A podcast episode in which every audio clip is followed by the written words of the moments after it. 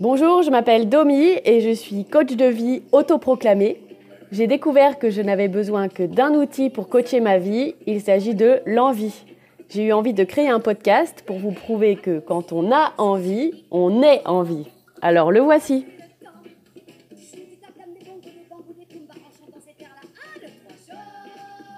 Oui, c'est bien Annie Cordy en fond sonore. J'avais envie. Vous écoutez l'épisode 11 du podcast En vie avec 3 i, comme dans i. Cet épisode s'appelle Aimer est plus fort que d'être aimé. Dans cet épisode, maman explique comment ça marche l'amour, comment c'est plus fort que d'être aimé. Et elle parle aussi beaucoup des regards courroucés.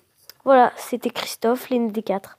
Bonne écoute L'amour te porte dans tes efforts, l'amour de tout délit du secret.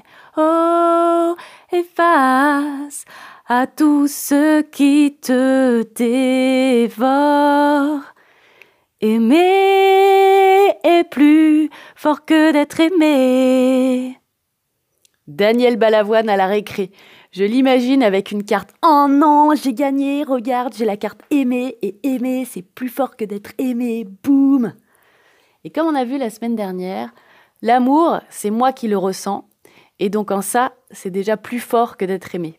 Parce qu'en effet, être aimé, c'est pas dans mon contrôle. Je peux pas vraiment savoir si l'autre personne m'aime. La seule chose dont je peux être sûre, c'est que moi, je l'aime et donc je peux ressentir cet amour à l'intérieur. Mais donc, si je crée l'émotion d'amour pour moi-même, et que c'est l'émotion la plus cool à ressentir, ce serait dommage de s'en priver. Donc voilà une première raison de pourquoi aimer est plus fort que d'être aimé. Parce que c'est dans mon contrôle, c'est moi qui choisis, qui décide d'aimer, et c'est moi qui le ressens. Le bénéfice pour les autres, c'est que quand je ressens de l'amour, j'agis de manière très agréable pour les autres. Mais ça ne leur plaira pas toujours. Et d'ailleurs, Balavoine fait référence aux personnes qui ne nous aiment pas. À un moment, il dit Toi qui sais ce qu'est un rempart, tu avances sous les regards courroucés. C'est marrant d'ailleurs cette expression de regard courroucé. J'imagine trop, euh, genre, un, mec dans la rue qui dit Eh, eh, t'es mal là Comment il a trop un, un regard courroucé là Allez là, baisse-moi ce regard courroucé là Franchement, c'est pas un mot qu'on emploie souvent, courroucé, et encore moins pour un regard, mais, on voit bien l'image. Et donc Balavoine propose d'avancer sous les regards courroucés et de continuer à aimer parce que aimer est plus fort que d'être aimé. Et on imagine que quelqu'un qui nous regarde avec un regard courroucé ne nous aime pas et que donc on n'a pas envie de l'aimer. Mais qui on prive d'amour dans cette histoire? Celui au regard courroucé ou nous-mêmes? Eh bien c'est nous-mêmes. Parce que quand on s'empêche d'aimer pour punir le méchant au regard courroucé, on se punit en fait soi-même de ne pas ressentir d'amour. Et je trouve ça assez révolutionnaire comme façon de voir les choses. Il y a quelqu'un d'un peu connu qui parle beaucoup d'amour et qui dit Aimez vos ennemis. Et moi j'entendais en sous-texte que c'était un peu un ordre, un devoir, une condition pour être quelqu'un de bien. Mais aujourd'hui je le vois sous un autre regard et je me dis qu'en fait c'est une proposition, une proposition pour ressentir encore plus d'amour, une option toujours disponible. Ce n'est pas un devoir, on n'est pas obligé d'aimer, c'est une option, une proposition qu'on choisit, si on en a envie, bien sûr. Aimer nos ennemis, c'est une drôle d'option, mais essayons de creuser. C'est vrai que c'est pas difficile d'aimer les gens qui pensent comme nous, qui agissent conformément à ce qu'on attend d'eux et qui semblent nous aimer. C'est beaucoup plus difficile d'aimer quelqu'un qui nous est hostile. Et notre réponse réflexe serait de détester la personne en retour. Mais quand on comprend que ça nous prive, nous, on voit ça complètement différemment tout d'un coup. Et moi, j'imagine que notre capacité à aimer, c'est en fait comme un muscle. Donc on pratique au début avec des exercices faciles, genre euh, aimer nos proches, aimer nos amis, tout ça. Enfin, je dis facile, mais c'est pas si facile que ça si on regarde dans le détail. Mais si on a envie d'augmenter notre capacité à aimer, parce que aimer, c'est vraiment trop cool, on peut passer à l'action suivante, aimer nos ennemis pas dans le but d'être quelqu'un de mieux, de meilleur, de parfait, mais dans le but de ressentir plus d'amour, d'élargir notre capacité à aimer. Alors qui sont nos ennemis du quotidien? C'est celui qui nous fait une queue de poisson, celui qui nous engueule quand on va pas assez vite à vélo. Ça peut être ce voisin qui fait la gueule, cet ami qui s'est mal comporté, ce frère ou cette sœur qui veut récupérer tout l'héritage. En fait, ce sont toutes les personnes sur lesquelles nous portons des jugements et pour lesquelles nous décidons qu'elles ne méritent pas notre amour. Mais quand on commence à jouer avec l'idée que l'amour qu'on leur porte, ce n'est pas selon leur mérite, mais selon ma capacité à aimer, alors ça change complètement la donne. On a peur d'aimer parce qu'on a peur que cela valide leur comportement, ce comportement qu'on juge mauvais. Mais quand quelqu'un a un comportement que l'on juge mauvais et que donc on décide en représailles de ne pas l'aimer, on va agir d'une certaine manière qui très certainement ne va pas améliorer le comportement de l'autre. Donc c'est une stratégie assez pourrie en fait. Et si au contraire on s'exerce à aimer l'autre avec tous ses défauts, avec ses comportements insupportables, on ressent de l'amour, donc on est gagnant. Et il y a des chances pour que ça ait des, répercussions sur le comportement de l'autre. Mais ça ne doit pas être notre motivation première, parce qu'il est possible que notre amour n'ait pas un impact immédiat sur le comportement de l'autre. L'amour, en fait, on le choisit d'abord pour le bien qu'on ressent en l'éprouvant. Et si les émotions sont le carburant de nos actions, l'amour, c'est vraiment le meilleur carburant. On peut être sûr qu'on agira d'une manière qui nous plaira en étant motivé par l'amour. Et je vous parlais du 50-50 de la vie dans l'épisode 1. Et en fait, j'ai envie de dire que chaque personne aussi est 50-50. Chaque personne a un potentiel cool et un potentiel moins cool. Les gens qu'on aime, on voit leur potentiel cool, et les autres, on voit plus facilement leur potentiel pas cool. Et nous-mêmes, nous sommes 50-50. Alors quand on observe le 50-50 d'une personne, on observe en fait l'humanité de l'autre. On reconnaît dans son 50 moins cool notre 50 moins cool. Ça ne fait pas pour autant de lui quelqu'un de ne pas aimable dans le sens de quelqu'un de digne de notre amour. Aimer ne veut pas dire que je valide, que je laisse faire des comportements qui ne me conviennent pas, que, que je cautionne, mais aimer veut juste dire que j'arrive à me connecter à l'humanité de l'autre personne. J'arrive à reconnaître dans ses comportements mes propres comportements. Et pour ça, il y a un exercice assez intéressant à faire. Vous pouvez choisir quelqu'un que, que, vous détestez ou, ou, ou au moins que vous n'appréciez pas beaucoup.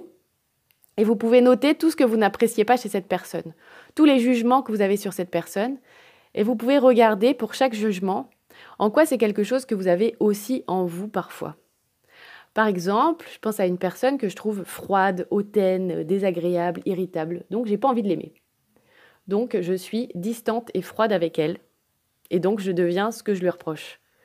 Mais si je choisis délibérément de l'aimer, je peux observer que irritable, je le suis aussi parfois. Peut-être moins que cette personne, mais je peux comprendre son irritabilité, je peux comprendre comment elle doit se sentir, et donc je peux me connecter à son ressenti humain, et la compréhension me conduit tranquillement à l'aimer. Au lieu de juger son comportement, j'essaie de le comprendre et de l'aimer quand même.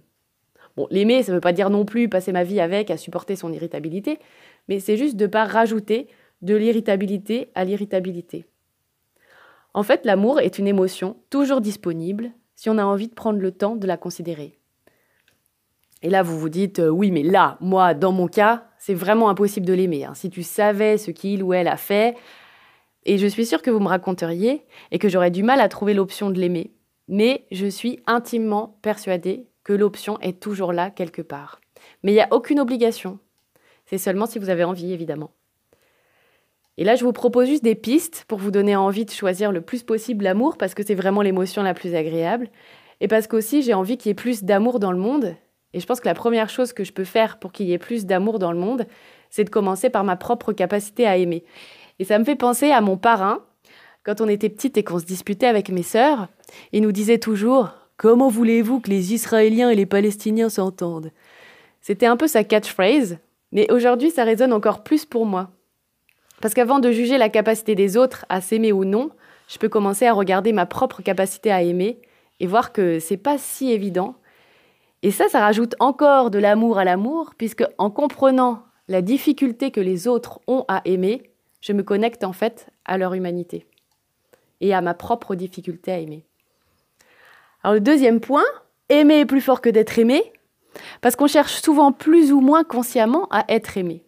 Et on peut même aller jusqu'à se modifier, faire semblant pour correspondre à ce qu'on croit qu'on attend de nous, pour obtenir en retour l'amour des autres. Et justement, quand on voit un regard courroucé, soit on rend un regard courroucé en retour, plutôt que de choisir l'option d'amour toujours disponible, je le rappelle, soit on opte pour un changement de comportement qui permettrait au regard d'être moins courroucé. Mais si l'autre a envie d'avoir un regard courroucé, il est libre, et rien de ce que je pourrais faire ou dire ne changera son regard courroucé. Peut-être que si j'agis différemment, il aura des pensées qui vont décourroucer son regard, mais c'est pas de mon contrôle. Et, et si j'agis de manière à ce que l'autre m'aime, en niant ce que je suis pour lui plaire, je peux réussir à obtenir quelque chose qui ressemble à être aimé, mais déjà je ne peux pas être sûr qu'il ressente de l'amour à mon sujet, ça lui appartient. Et deuxièmement, s'il ressent de l'amour à mon sujet, en fait il ressentira de l'amour à l'égard de la personne fausse que je lui ai présentée. Donc on est perdant à tous les coups. Si je me contorsionne pour plaire à l'autre, j'essaie d'obtenir un amour qui n'est pas dans mon contrôle et j'obtiens un amour pour la personne que je joue à être. Et quand j'agis aussi dans ma vie, dans quelle mesure j'agis pour être sûr de ne pas déranger, de ne pas déplaire, de ne courroucer aucun regard?